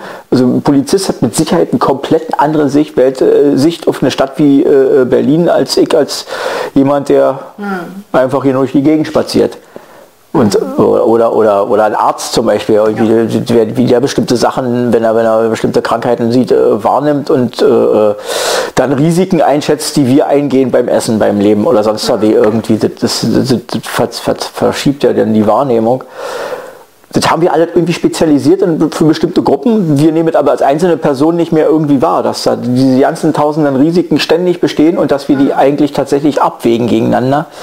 Und dass es einen Apparat gibt von, von, von Vorschriften und Sachen, die dafür sorgen, dass es funktioniert und eben nicht zu Katastrophen führt. Mhm. Wie Verkehrsregeln, so weit simpel wie Verkehrsregeln, von denen viele Leute glauben, dass sie sich nicht dran mehr halten müssen. Beispielsweise. Aber nicht nur, auch Fußgänger und Autofahrer und so weiter. Also das ist irgendwie, ja. Und so eine Sache wie, wie, wie, wie, so, wie, so, eine, wie so eine Infektionskrankheit, macht eben deutlich, dass das alles noch existiert, dass wir tatsächlich, dass unser Leben einer täglichen Bedrohung ausgesetzt ist. Ja. Etwas, was wir ignoriert haben und jetzt nicht mehr mit umgehen können irgendwie. So ist mir das Gefühl. Deshalb wollen wir diese absolute Sicherheit, dass nichts passieren darf. Das funktioniert nicht, also meine Meinung. Ja, man fühlt sich, ich finde, man fühlt sich äh, irgendwie so ein bisschen wie aus den Fugen geraten, so völlig unsicher hm. und völlig, also es ist schon, fühlt sich nicht gut an ich bin mal gespannt, was, was das auch mit uns macht irgendwie. Das ist ja jetzt schon, dass man irgendwie ein völliges Störgefühl hat, wenn du Leute siehst, die so dicht beieinander stehen. Und wenn man einen Film guckt, einfach und da sitzen die Leute nebeneinander und ja, ja das wird das, da denke ich dann schon immer, oh, irgendwas stimmt doch nicht. Was ist es denn? Ah ja, wir haben keine Masken auf. ja, doch, ich finde schon, das ist ja, oder was das so für kleine, für kleine Kinder macht. Ne? Für Kinder muss das ja auch, auch sehr, also diese, also, also mit Maske kennen. Dit und äh, äh, gerade Kinder, also soweit ich diese ganzen Theorien zu, zum Thema Erziehung und Aufwachsen und, und, und soziales Zusammenleben, äh, äh Lernen von sozialen Zusammenleben kenne, ist, ist eigentlich weder die Eltern noch die Lehrer sind wichtig. Hm. Das sind die Kindergruppen selbst, die sich das beibringen, das miteinander, was, was das Zusammenleben ja, ausmacht. total viel verloren. Ja.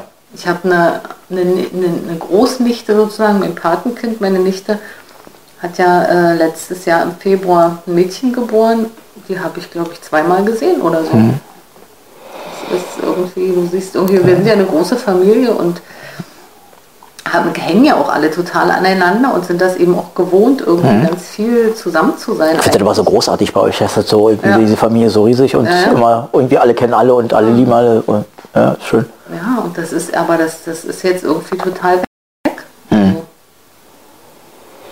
Also man hat, also da hat man schon noch irgendwie so ein bisschen Kontakt, aber so dieses Gefühl eben, das, das, das fehlt einem eben wirklich. Also da könnte man wirklich ins Jammern kommen, eben so diese, mhm diese Familienfeste oder einfach, äh, wo, wo du dann eben wirklich nebeneinander sitzen kannst und das kannst du ja jetzt normal nicht machen. Und das fehlt einfach wirklich und man fragt sich echt, oh, wie, äh, ob das irgendwie, wann, wann, wann man das wieder kann, ja. Mhm. Kommt sich irgendwie so, so jammerlappenmäßig vor oder irgendwie so, weil man denkt, Mann, ja. ey, jetzt musste irgendwie mal ja. verzichten, aber jetzt merkt man eben schon wirklich, was einem wichtig ist, glaube ich. Also dieses ja. ganze Einkaufen, das geht mir, also ich wirklich habe überhaupt keinen Bock, ja. Oder also da ich bin immer so gerne irgendwie mal so ein bisschen einkaufen gegangen oder ja. mal gucken und ich habe wirklich keinen Bock, mich in irgendeinem Laden anzumelden. Nee, also, da haben die Leute aber Fenster kriege und da das schon aus. Das scheint nicht zu funktionieren. ich glaube, das gibt vielen Leuten so. Nee, weil ja, ich bin ich so, ich mache mach das auch gerne eher, wenn dann spontan irgendwie, dass ich ja. irgendwo vorbeikomme und oder ich kann mal eine halbe Stunde eher von der Arbeit und dann denke ich mir, oh, jetzt kannst du ja mal da und da und, und ja, dann habe ich mich aber nicht angemeldet und boah, nee, das, das habe ich auch, verliert man echt die Lust. Also und man merkt mhm. dann, dass man also aber doch darauf eigentlich auch erstaunlich gut verzichten kann erstmal. Also dass das, was, was wird irgendwie so wichtig im Moment oder was ist einem wichtig? Ja, es ist schon. Also mir fehlt das langsam schon. Es gibt so ein paar Sachen, die würde ich gerne kaufen naja. und die, da komme ich nicht ran, weil die Suchfunktionen für Hosen äh, bei Amazon und Zalando sind katastrophal und, und die Hosenauswahl für Herren, äh, da könnte ich, äh, ja, das ist fürchterlich. Slim Fit, Skinny Fit. Hochwasserhose. Leute, seid ihr bekloppt? Ja, wir sitzen hier mit Socken. Ich würde gerne mal eine Umfrage starten, ob das, ob das irgendwie so richtig ist. Wir sitzen jetzt hier ganz normal wie in so einer Talkshow und haben aber keine Schuhe an. Ich glaube, wir kriegen keine Rückmeldung im Moment, deswegen drei Zuschauer. Ja, finde ich, waren, waren vorhin ein paar mehr irgendwie, aber Die haben dann irgendwann abgeschaltet. ja, ja, so ist das. Also, aber das, das, ja, Machen wir uns nichts draus. da machen wir uns nicht draus. Wir haben einen schönen Abend. ne, saufen wir uns eins. Ja, nee, ich weiß, ich weiß nicht, halt die so, so einfache Herrenhosen, ich weiß nicht, so wie ich früher Hosen gekauft habe, so was finde ich irgendwie nicht. Ja, gibt's da bestimmt noch. Ich hoffe nicht. Ich hoffe, wenn Kaufhof wieder offen hat und man mal durchschlendern kann, dann, dann sehe ich eine Chance. Aber so bei den Versendern ist das katastrophal. Also du du kannst dann, also wenn du so ab 150 aufwärts guckst, findest du was. Aber das, also, ich finde ja Geld ausgeben für eine Sache schon okay, aber es muss ja keine 5 Euro Hose sein. Aber 150 ist dann für so eine alltägliche Hose schon ganz schön viel. Das, muss man auch erstmal irgendwo herholen. Ja, allerdings. das ist nicht so einfach. Ja, ja. Und ich dachte mir diesen Corona-Dings noch ein, wo ich dachte irgendwie, das ist mir vorher ja nicht aufgefallen so. Jetzt sind wir davon aber wieder weg.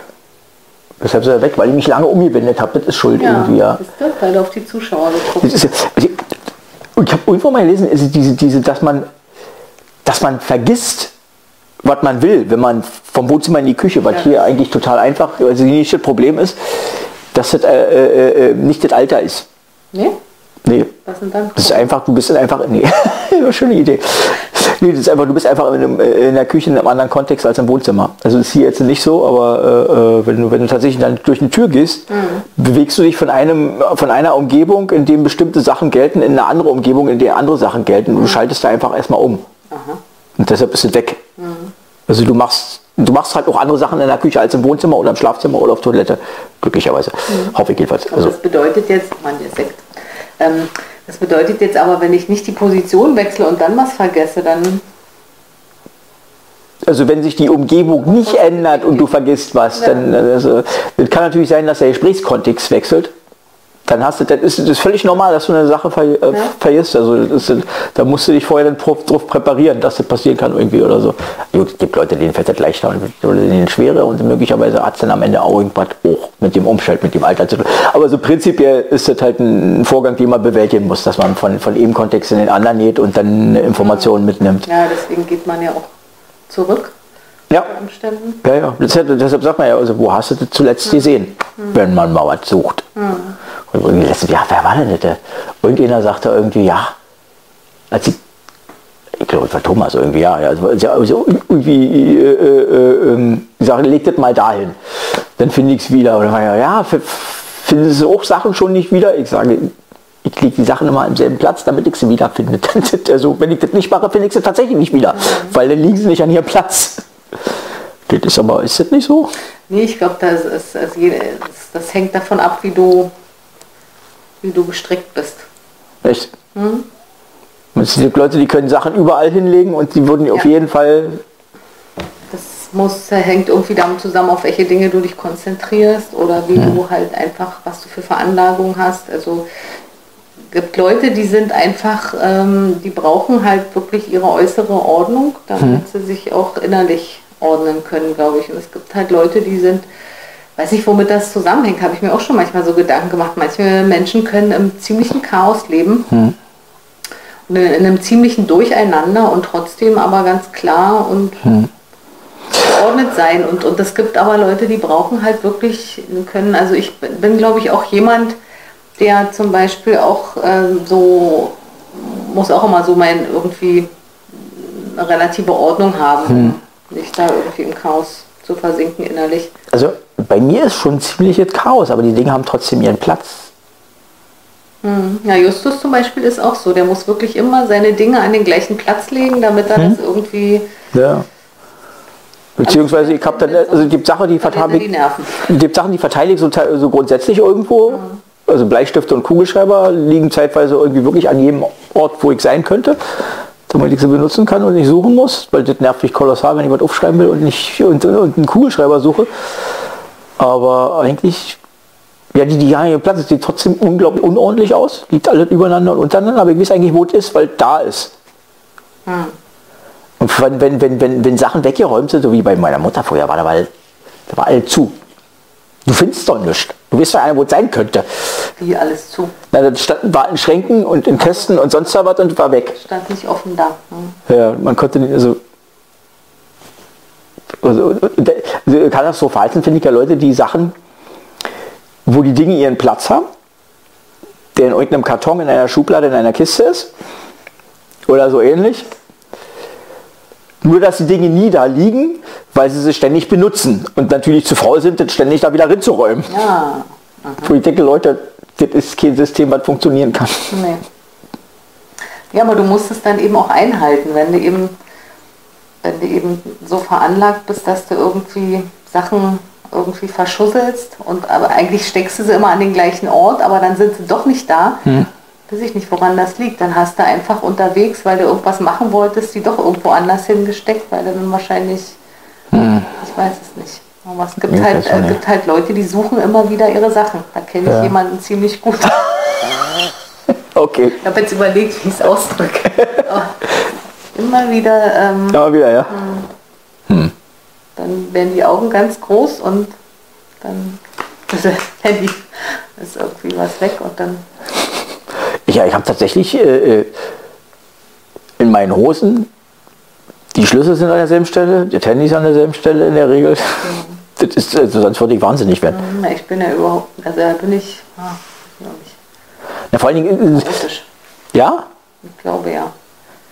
Weil weil es ist irgendwie, das fühlt sich doch dann an. Du weißt immer, dass es da ist. Sobald es jemand rausgenommen hat, würdest du es mitkriegen, weil das fühlt sich nicht mehr an wie normal.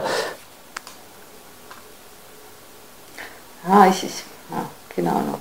Ich brauche auch irgendwie, wie gesagt, habe ich ja schon gesagt, ich brauche irgendwie eine Ordnung, aber letzten Endes merke ich immer wieder, dass ich gerne so die Routine unterbreche. Also bei mir steckt der Schlüssel nicht immer in der gleichen Hm. Außentasche oder so. Also Also ich bin ein Freund von Routine unterbrechen, aber nicht an der Stelle. Das ist irgendwie, also wenn ich laufe nachts, äh, ich versuche grundsätzlich eine komplett andere Strecke zu laufen. Dieselbe Straße in die andere Richtung und sonst da was. einfach damit du mal eine Abwechslung hast. Ja, weil also A ist es dröge, wenn man immer dasselbe läuft und, und außerdem halt also eine Sache aus einer neuen Perspektive sehen irgendwie so. Das, das, das hat was. Das ist so irgendwie, ja. Das, sieht dann anders aus und man sieht was Neues und dann kennt das gleiche neu und irgendwie ist, es- ist es sowieso ständig. Das ganze Leben ist dasselbe und man muss es eigentlich nur aus neuen, sieht es immer nur aus einem, einen Tag später. Ja. Sieht es einfach anders aus. Stimmt. Obwohl es dasselbe ist. Das ist schon komisch. Wenn man einfach nur den, den, den Platz am Frühstückstisch wechselt. Zum Beispiel, ja. Ja. Ja, ja, das kann interessant irgendwie, hm, ja, ja. Das ist zum Beispiel auch auf der Arbeit gut zu beobachten. Man gar nicht, ich beobachte ja gerne Menschen. Es gibt halt wirklich eben Leute, die das auch wirklich immer so, so wirklich ihre Rituale haben und wirklich auch immer auf dem gleichen Platz sitzen morgens und immer die gleichen Dinge tun, bevor sie mit der Arbeit beginnen. ist wirklich interessant. Oder auch wenn die, Leute ihre Pausen gestalten. Ich glaube, ich war jahrelang so, dass ich tatsächlich auch so viele Sachen sehr, ex also viele Handlungen gleich gemacht habe. Ich glaube, ich habe für viele Dinge einen Platz im Moment immer noch, aber äh, dass ich viele Sachen anders machen kann jetzt. Oder auch mache einfach. Das ist komisch. Ja. Das habe ich irgendwann geändert. Das war ist jetzt nicht mal so richtig ein, Anlass. Ja, na, das gibt Sicherheit. Ich glaube, wenn man immer alles gleich macht. Und es gibt halt Leute, die Ja. sind, also mich hat es immer schon, ich fand das immer schon doof, wenn man immer um die gleiche Zeit Abendbrot isst und immer, wenn, so diese, Na, mit Kindern ist es aber schon sinnvoll, ne? ja, ja, aber es ist, ähm, klar, es ist sinnvoll, aber ich finde das manchmal ein bisschen anstrengend, wenn das immer so, Ich weiß nicht, wie das, was, was die Ernährungswissenschaftler zu dem Thema sagen. Das wäre mal interessant. Weil es ja, gibt ja so viele schöne Diät-Theorien äh, äh, irgendwie so mit, was man alles essen könnte, wie man nie richtig, wie man gesund isst Ja. und wann und wie viel und sonst da was. ganz sicher. Hm. Weil also kann mir nicht vorstellen, dass man so in der Vorzeit oder als Tier geregelte Esszeiten hat, oder? Aber es stimmt nicht. Das ist, wenn ich mir Vögel angucke, die fliegen zu, zu einer bestimmten Abendzeit irgendwie ihre Runden da, um die Mücken zu jagen. Und die Mücken kommen auch zu einer bestimmten Abendzeit und wollen sich an dir laben. Aber vielleicht gibt es ja doch irgendwie, ist es ja doch dann auch möglicherweise Ja. sinnvoll, das so zu machen für, für deinen eigenen Körper, da so einen Rhythmus zu haben. Sicher, ganz sicher ist das so. Ja. Jetzt sind wir beim Essen gelandet. Conny, ich glaube, wir machen langsam Schluss, oder? Ja. Was sagt denn die Uhrzeit? 22, 26, Da ja. haben wir ganz schön lange. Mensch. Da haben wir ja schon lange. Wir müssen uns jetzt hier nicht noch abquälen. Es war mir eine große Freude, Conny. Ach, Lothar, Rosa. mir auch. Ich schicke jetzt hier den Abstand hinein und wäre in die Abstandvorsuche erzähle ich schnell auch wie beim letzten nächsten Mal, beim letzten Mal, wenn ich beim letzten Mal habe, die Liste ja schon. Das ist ja zu sehen, das war der Frank Oberhof. Aber am 28. April äh, äh, treffe ich mich mit dem Bastian Band, Liedermacher, der jetzt, glaube Angermünde war es, wohnt. Ähm, ist, ist tatsächlich einer meiner Lieblingsliedermacher. So, von denen, die ich, nicht nur von denen, die ich persönlich kenne. Äh, ich bin total gespannt, weil ist eigentlich ein sehr ruhiger immer. Also wenn ich, wenn ich, wenn ich, wenn ich, mit, ich denke vorher immer, was, wie kann man jetzt, und dann reden wir dann doch irgendwie. Also ich bin sehr, wirklich total gespannt auf dieses Gespräch irgendwie. Ich hoffe, ihr seid dabei, 28. April. Und jetzt wünsche ich euch einen schönen Abend. Tschüss.